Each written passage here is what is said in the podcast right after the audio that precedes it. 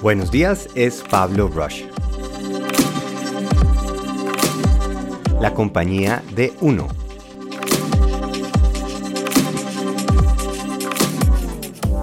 Hola, bienvenidas, bienvenidos de vuelta. Café, té, sillón cómodo, ratico de inspiración. Les voy a compartir, este libro se llama Company of One, la compañía de uno, de Paul Jarvis. Es un libro que me parece súper interesante y está enfocado sobre todo a las empresas que están iniciando o empresas pequeñas. Y yo creo que ya llevamos tiempo suficiente para darnos cuenta que este podcast está enfocada para este tipo de personas, para personas que quieren hacer marcas, una empresa que se vuelva una marca, que genere una diferencia, pero que en este momento puedan hacer algo al respecto. Desafortunadamente las empresas cuando ya son demasiado grandes, esos procesos toman demasiado tiempo y algunos de estos mensajes que seguramente diré hoy y he dicho y más adelante no van muy alineados con esas fórmulas de mm, crecimiento, de llegar a, a, las ganancias por encima de otros caminos. Y aquí sí, tenemos un discurso diferente. Y este libro lo representa y lo aplico mucho con mi experiencia. Entonces son tres grandes ideas en las que se presenta el autor. La primera habla de mejor, no más grande. ¿A qué se refiere esto?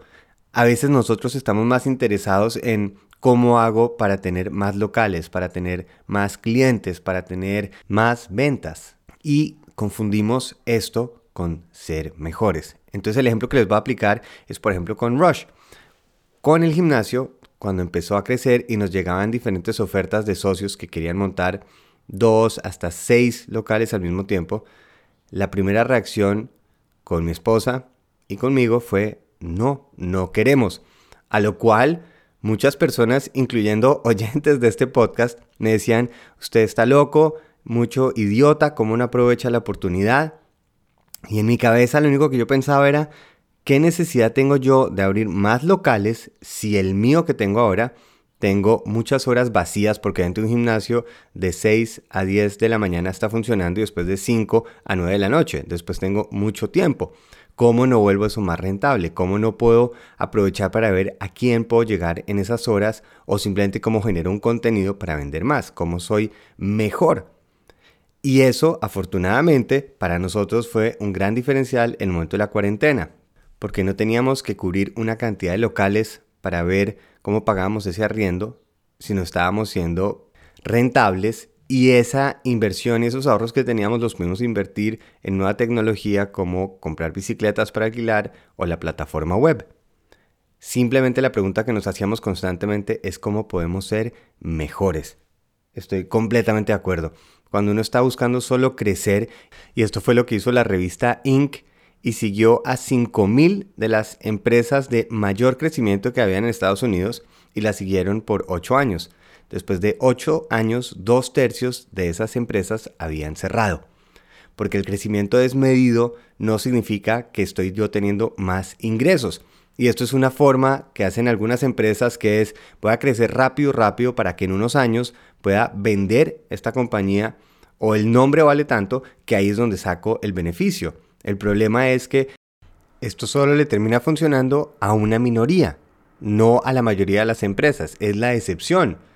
Por ejemplo, en el caso de Fitpal, que empezó con este crecimiento para llegar a muchas personas, jamás llegó a rentabilidad ni jamás llegó a posicionar la marca suficiente para que de ahí salga el negocio.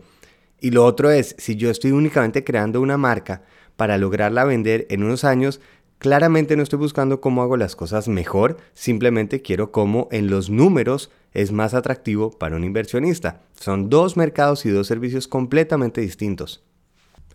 El siguiente punto que hablan en Company of One se trata acerca de retención de clientes y referidos en vez de grandes planes de marketing masivo. Como ya lo hemos hablado, antes así funcionaba la publicidad. Si invierto suficiente dinero, la gente me va a conocer, me va a dar la oportunidad, me va a comprar. Y es simplemente encontrar ese puntico y ese equilibrio en donde cuánto tengo que invertir para atraer a cuántas personas y hasta dónde empieza a ser rentable o empiezo a perder plata. Por eso la famosa frase de yo sé que el 50% del presupuesto de mi publicidad funciona, pero no sé cuál es. Porque así era, era mandarnos a invertir hasta que llegara gente. Hoy en día no funciona de esta manera. Tener y retener clientes es mucho más importante y es como inversión mucho mejor. Retener un cliente es mucho más fácil que conseguir uno nuevo. Un cliente que confía, hace parte de esa comunidad, lo más probable es que nos va a hacer ese proyecto de referidos. Lo que pasa es que a veces nos toca un poco empujarlos, porque la gente si le pregunto me va a decir, ¿usted quisiera recomendarle esto a alguien? Y también lo han estudiado, el 80% de las personas dicen sí, pero al final solo el 23% lo hace. Ahí es donde nosotros como marca, como empresa, tenemos que pedir a esos clientes que son conocidos nuestros, que nos apoyan a decirle, ayúdeme con esto. Y obviamente es donde empieza la parte del beneficio de referidos o simplemente, como puede suceder con una película o un restaurante, que nosotros recomendamos esa película o ese libro, no por lo que nos van a dar a cambio, sino simplemente porque decimos, este libro me gustó, de pronto a ustedes les va a gustar. Exactamente como lo que estoy haciendo ahora con esta recomendación. Cuando yo estoy tratando de llegar a muchas personas, es hagan de cuenta como si fuera alguien en Tinder tratando de tener una nochecita y el otro día irse. No hay esa conexión, porque ¿cómo se gana esa conexión con los clientes? Es siendo constantes, es ganándonos la confianza del cliente porque estamos constantemente apareciendo, dejándonos ver y sobre todo compartiendo nuestro conocimiento. Yo sé que lo he dicho muchas veces, pero voy a seguir recalcándolo y es tenemos que darle información. ese miedo que tenemos a no puedo decir porque me roban las ideas o si digo eso después que voy a cobrar. Pero eso es lo que estamos ofreciendo, es cómo ayudo a esta comunidad y por eso existen tantos canales de medios y redes donde están las personas simplemente compartiendo conocimiento. Y ese es el mejor camino para llegar a ganar la confianza de ese consumidor, cuando somos esos líderes generosos que estamos aportando. Al final, esa confianza genera esos clientes que quieren pertenecer a una comunidad y esa comunidad quiere hacerla crecer, que es lo más natural. Y el tercer punto es autonomía y no ego. Cuando tuve la agencia, en algún momento uno siente que le están llegando tantas oportunidades de negocio que uno no le dice no, por eso, como les he dicho, empezamos como una agencia de branding y terminamos haciendo hasta iluminación del Parque 93. Porque es este ego de hacer más. Y entonces queremos tener una agencia con muchas personas ahí adentro. Entonces tenemos diseñadores, los del video, los de los renders, los de aplicaciones. Porque es lo que hemos visto. Nos enseñaron que crecer nos hace más fuertes. Hoy en día no comparto para nada esa visión. Hay tantas opciones y sobre todo cuando uno es esta empresa pequeña, esta marca encontrando su voz, hay tantas opciones para no tener que tener ni el arriendo ni la nómina gigante. Podemos contratar en Fiverr, por ejemplo, servicios, podemos hacer cantidad de herramientas y hoy en día una página web o una buena página de red social es la fachada de mi marca. No necesito tener unas oficinas impresionantes para invitar a mi cliente porque no, mi cliente no necesita ir hasta mi oficina para saber si yo valgo la pena, si yo me gano su confianza. La confianza me la tuve que haber ganado con lo que he venido comunicando hace mucho tiempo.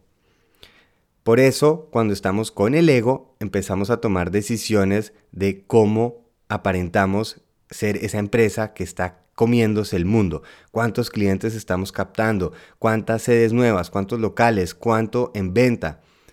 Y en algún momento tenemos que tomar la decisión que es suficiente para nosotros. Una recomendación que hacen en el libro y la comparto completamente es hay que escribir en un papel qué es la vida que estamos buscando. Si para nosotros es estar viajando por Mónaco en primera clase, si yo quiero tener tiempo libre con mi familia o para hobbies, pues tengo que decir cuánto dinero y en qué trabajo voy a dedicarlo. No es uno mejor que el otro, es simplemente decidir. Y si sé qué es lo que necesito, también tengo que poder decir, ya llegué y es momento de empezar a disfrutar de esos beneficios. Y si yo ya puse en un papel esa idea de qué es la vida que quiero llevar, simplemente voy para atrás, qué debo ofrecer, qué tengo que cobrar, a cuántas personas tengo que llegar para lograr ese objetivo. Eso es exactamente en el punto que estoy ahora, en el de cómo vuelvo a reinventar este proyecto, cómo puedo ofrecer estos servicios sin caer en los errores de volver a inundarme de trabajo por simplemente decir quiero más, quiero más, quiero más, sino ya entendiendo qué necesito, qué estoy dispuesto a dar y qué necesito en ese balance en mi vida. Para las personas que están oyendo este podcast, no tiene que ser únicamente la emprendedora o emprendedor que están solos, no es literalmente compañía de uno, sino digamos empresas hasta de 50 personas, pueden empezar a manejarse de esta manera. Más adelante en otro podcast hablaremos acerca también el beneficio de tener no siendo únicamente las marcas gigantescas y ver cómo llego a ser el más grande del planeta, sino simplemente cuándo es suficiente y cuándo llego a esa calidad de vida que es lo que estamos buscando al fin y al cabo. Es ¿para qué estoy haciendo todo esto? Es porque seguramente estoy buscando un tipo de vida. Eso más adelante. Entonces, resumiendo, la primera idea es mejor, no más grande. La segunda, retención de cliente y referidos, no inversión masiva en marketing. Y autonomía, no ego. Eso es. Ojalá les sirva. Em, comparto completamente los tres conceptos, los he vivido en diferentes empresas que he tenido y obviamente con empresas que he visto.